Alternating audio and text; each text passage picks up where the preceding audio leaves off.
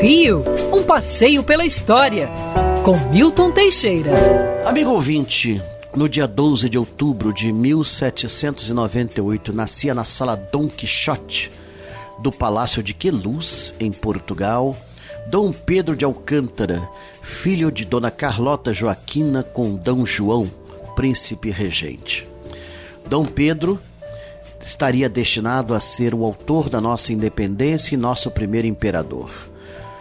Ainda jovem, muito criança, veio para o Brasil em 1808 com nove anos.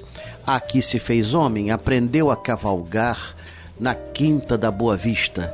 Era muito travesso, se metia em bagunças, brigas de rua, mas prestava reverência e obediência ao pai.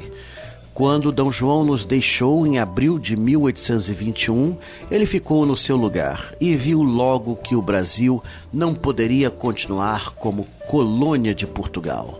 No dia 9 de janeiro de 1822, desrespeitando a exigência dos deputados, ele fica no Brasil. Aí surgiu o caminho para a nossa independência, realizada dia 7 de setembro de 1822, próximo ao rio Ipiranga, em São Paulo. Ano que vem celebramos 200 anos da nossa independência.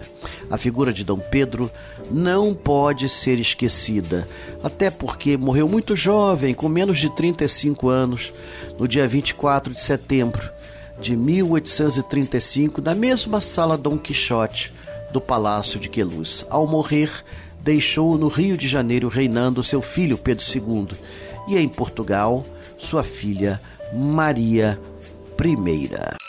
Quer ouvir essa coluna novamente? É só procurar nas plataformas de streaming de áudio. Conheça mais dos podcasts da Band News FM Rio.